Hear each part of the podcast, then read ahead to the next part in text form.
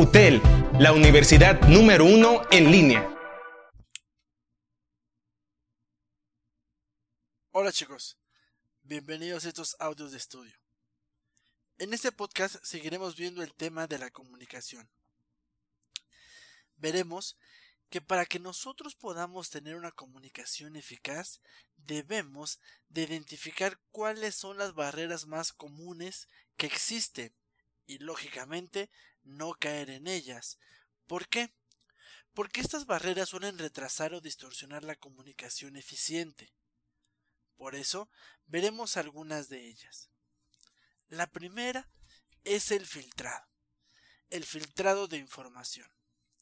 El filtrado de información, chicos, se refiere, a, la manipulación intencionada que hace el emisor, del, el emisor de la información de modo que el receptor la vea de manera más favorable. Por ejemplo, cuando un gerente le dice a su jefe lo que piensa que ésta desea escuchar, está filtrando la información. Es decir, el emisor emite las cosas bondadosas de lo que quiere dar a entender, pero emite dar ciertas cuestiones negativas que se va a quedar allá adelante con el objetivo de que el receptor no se eche para atrás o no se desmotive. Ese es el filtrado. La segunda barrera es la percepción selectiva, chicos.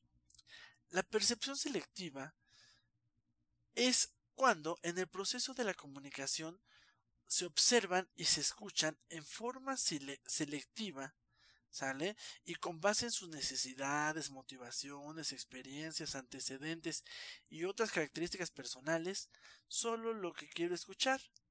Es decir, de todo el mensaje que me están dando, de acuerdo a lo que yo creo, a lo que yo necesito, de acuerdo a lo que yo percibo, no pongo atención a todo. Y la información la percibo como yo quiero que sea, es decir, la percibo a mi favor. Lógicamente, lo negativo, como no me conviene, no lo percibiré. Es por eso que cuando nosotros brindamos comunicación a nuestros chicos, debemos de hacer el tema de la retroalimentación. ¿Para qué? Para que quede muy muy muy muy bien este planteado. Inclusive la retroalimentación nos ayuda en todos los temas de las barreras de comunicación. Otro tema, chicos, o la tercera barrera, es la sobrecarga de información. Y es que los individuos tienen una capacidad finita para procesar datos, chicos. La mente es crucial. Pero cuando la información con la cual tenemos que trabajar excede tal capacidad, el resultado es una sobrecarga de información y hemos visto que esto se ha convertido en un enorme desafío para los individuos y organizaciones, ya que es demasiada información que en ocasiones se puede revolver, se puede generar conflictos por la falta de organización en todas las ideas que se le está dando. Es por eso que cuando nosotros tenemos tanta información, es crucial hacerla por partes para que sea mejor comprendida por el, por el receptor. Un ejemplo son estos podcasts. Es demasiada información que tengo que hacerla en audios pequeños. ¿Para qué? Para no saturarlos. Otra barrera, chicos, vamos en la cuarta, son las emociones. Y es que las personas tienden a interpretar el mismo mensaje de forma diferente cuando están enfadadas o consternadas que cuando se sienten felices.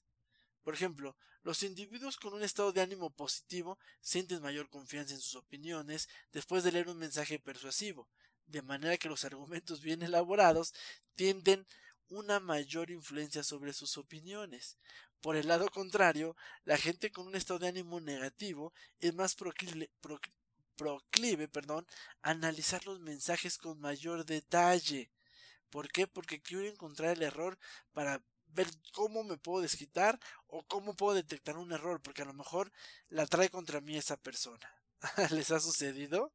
Por eso, cuando cuando nosotros nos comuniquemos, debemos de estar los dos en el mismo sentido eh, en, el mismo estado de ánimo, mejor dicho. Los dos debemos estar de manera positiva. Si yo tengo un comportamiento positivo y la persona un comportamiento negativo, no nos vamos a entender. Si yo tengo un comportamiento negativo y mi este receptor tiene un comportamiento positivo, tampoco vamos a poder. Los dos necesitamos estar en comportamiento positivo para hacer una comunicación eficiente. Si los dos estamos en un comportamiento neutral o en un comportamiento negativo, lo único que va a pasar es que se desate la guerra de Troya. Es decir, van va a salir algún muerto, por ahí decirlo, por así decirlo, porque los dos enojados son, son, son personas que no tienen esa capacidad de analizar y ver a futuro lo que están diciendo, entonces se pueden hacer mucho daño. Por eso la comunicación debe de darse cuando ambos estén en un comportamiento positivo. Otra barrera, chicos, es el lenguaje. Aun cuando nos comunicamos en el mismo idioma, las palabras significan cuestiones diferentes para personas distintas. ¿Sale? La edad y el contexto son dos de los principales factores que afectan este tipo de diferencias. El lenguaje, chicos, puede ser que a lo mejor ustedes ocupen un lenguaje muy técnico y, la gente operativa no lo entienda. O puede ser que ocupen un lenguaje que no es el adecuado para la organización, es decir, que traigan a ustedes algún algún colé de algunas otras empresas, algunos, algunos lenguajes en otro idioma que cuando los quieren aplicar o transmitir, el receptor no los entiende. ¿Sale? O porque son muy técnicos o porque son en un lenguaje que él no capta. Pero no es que no capte, sino el tema es que no sabe su significado. Y ese significado al empleado muchas veces le da miedo preguntar. ¿Por qué? Porque puede puede sentir que va a quedar como ignorante. Entonces él se va con esa duda. Trata de investigar tal vez si bien nos va. Pero si no, él hace lo que considera se le pidió. Punto. Nada más. Otra barrera, chicos, es el silencio. Y es que es fácil ignorar el silencio o la falta de comunicación. Sale precisamente porque se define como la ausencia de información. Sin embargo, las investigaciones sugieren que el silencio y la evitación de la comunicación son tan comunes como problemáticos. Es decir, el que te quedes callado, el que toda esa parte, habla de un comportamiento neutral, donde a lo mejor representas miedo, representas inseguridad o representas que ni siquiera te importa el tema. Entonces eso puede ocasionar que la otra persona que está emitiendo o quien va a recibir el mensaje se moleste y cambie el comportamiento de nuestro receptor o de nuestro emisor. Tenemos que tener cuidado. Otro tema es el miedo a la comunicación, chicos. El miedo a la comunicación es básicamente la gente no sabe comunicarse, la gente no tiene seguridad en él mismo por el que dirán, porque qué tal si la información está mal, qué tal si yo no tengo ese, ese, ese grado avanzado de conocimientos que quieren ver, entonces mejor me quedo callado. Nosotros debemos de evitar los miedos de comunicación y debemos de fomentar que tanto el, el emisor sale como el receptor estemos abiertos. No todos, más bien nadie es perfecto. Todos vamos aprendiendo en el día a día.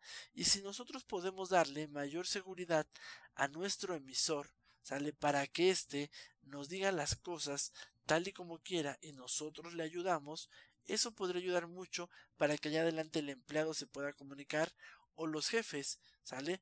puedan transmitir sin ningún problema todas las noticias o, las órdenes que se tienen que dar en la empresa.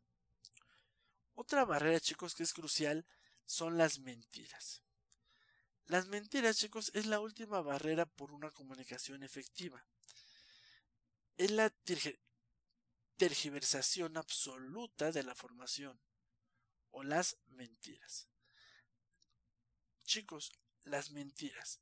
Las mentiras no son más que simplemente cuestiones que no son ciertas, que tal vez en su momento, ¿sale? Si las mentiras son creíbles, el receptor las pueda tomar como válidas, pero tarde que temprano la verdad siempre saldrá a flote. Y ese problema, cuando es detectado, es para que la confianza se rompa, las relaciones se rompan. Debemos de tener cuidado qué mentiras damos, ¿sale? Dicen por ahí hay mentiras piadosas y mentiras no piadosas.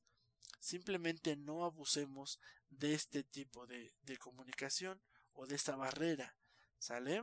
¿Por qué? Porque no toda la gente tiene la capacidad de perdonar alguna mentira.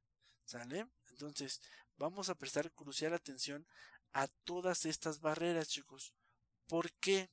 Estas barreras, chicos, nos hacen que no tengamos una comunicación efectiva.